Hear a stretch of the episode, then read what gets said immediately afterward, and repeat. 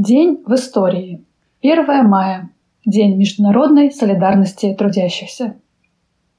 В середине XIX века требование восьмичасового рабочего дня стало одним из основных в рабочем движении.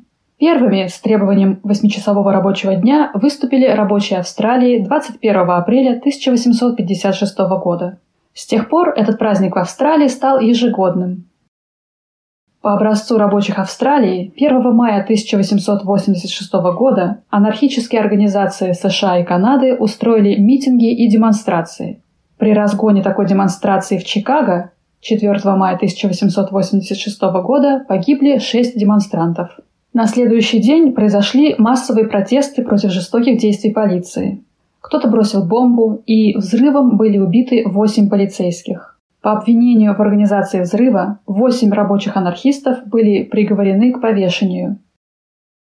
В 1890 году американские рабочие запланировали забастовку на 1 мая, а Парижский конгресс Второго интернационала по их просьбе в июле 1889 года в память о казненных анархистах объявил эту дату Днем солидарности рабочих всего мира и предложил отметить его демонстрациями с требованием 8-часового рабочего дня и другими социальными требованиями. 1 мая 1890 года Международный первомайский праздник впервые проводится рабочими Австро-Венгрии, Бельгии, Германии, Дании, Испании и других стран Европы.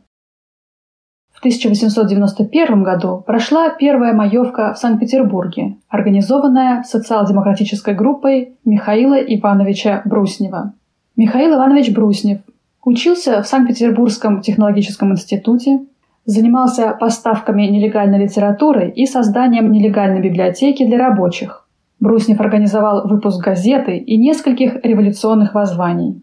После переезда в Москву Бруснев создавал новые социал-демократические кружки, пытался объединить социал-демократические кружки Москвы и Петербурга. Он установил связь с кружками других городов – Тулы, Казани, Нижнего Новгорода, Харькова, Киева и другими. Также Бруснев связался с Женевской марксистской группой освобождения труда во главе с Георгием Валентиновичем Плехановым. После 1922 года Бруснев работал в представительствах Наркомторга в Латвии, Литве и Франции. Затем инженером в Государственном институте по проектированию металлургических заводов Гипромезе.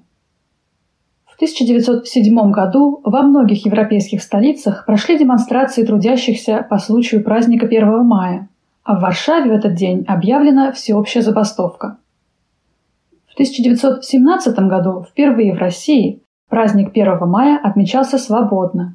Активное участие в праздничных демонстрациях и митингах наряду с рабочими принимали солдаты.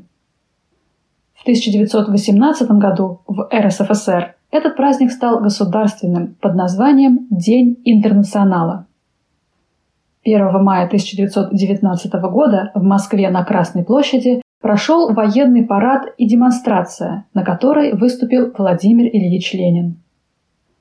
1 мая 1920 года состоялся Всероссийский Первомайский субботник. В Кремле в работе на этом субботнике принимал участие руководитель советского государства Владимир Ильич Ленин.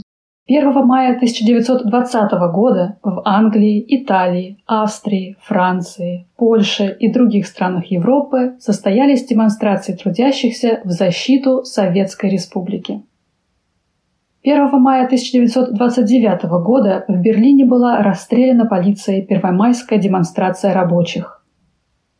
В СССР название праздника было изменено в 1972 году на День международной солидарности трудящихся 1 мая.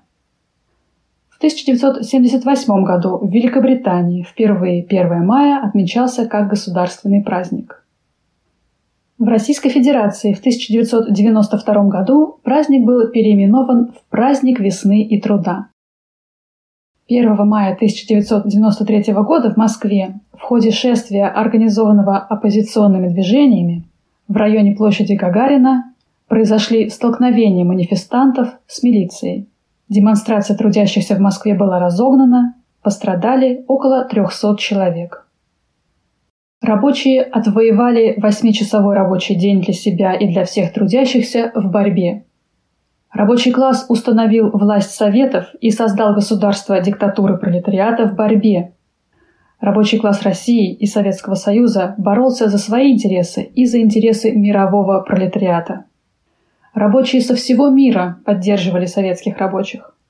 Солидарность европейских рабочих с советскими приблизила окончание иностранной интервенции в Советскую Россию и окончание гражданской войны. Это и есть смысл Дня международной солидарности трудящихся. У рабочих всего мира общие коренные интересы. Это уничтожение частной собственности и прекращение эксплуатации человека человеком. И добиться осуществления этого коренного интереса можно только организованной борьбой. Когда рабочий класс в СССР прекратил борьбу, его классовый враг, буржуазия, захватила власть. И тогда капиталисты переименовали Первомай в праздник весны и труда. Но дело не в названии, а в сути. А суть Первомая в том, что пока не настал полный коммунизм, рабочий класс должен продолжать борьбу. 1919 год. 1 мая 1919 года в Омске, Томске, Новониколаевске, Новосибирск, Иркутске и других городах Сибири в тылу колчаковцев под руководством коммунистов состоялись массовые забастовки и демонстрации рабочих. 1922 год. 1 мая 1922 года открылась первая в России регулярная международная авиалиния. Она соединила Москву и Кенигсберг, ныне Калининград. Пассажирами одного из начальных рейсов были Сергей Есенин и Айсидора Дункан. В ноябре 1921 года Советская Россия и Германская Веймарская республика учредили совместную акционерную компанию Германо-русское общество воздушных сообщений Дерулюфт. Протяженность этой первой в нашей стране регулярной воздушной трассы составляла 1300 километров. Так как самолеты того времени не могли летать слишком далеко, на маршруте запланировали три промежуточных посадки – в Смоленске, Белорусском Полоцке и Литовском Каунасе. Рейсы Москва-Кенигсберг стали выполняться дважды в неделю. В первое время перевозили в основном дипломатов и почту – Обслуживались самолеты поровну русскими и немецкими специалистами, летчиками и техниками. 1924 год.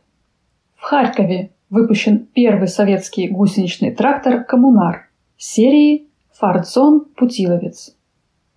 1930 год.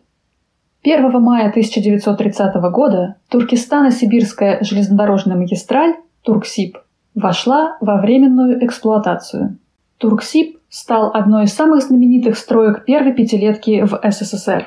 Решение о строительстве Турксиба было принято на заседании Совета труда и обороны СССР 3 декабря 1926 года. 1442 километра рельсового пути предстояло проложить через горные реки, скалистые хребты, раскаленные пески. Укладка первого звена трассы от станции Семипалатинск произошла 15 сентября 1927 года. С другого конца от станции Луговая – 19 ноября.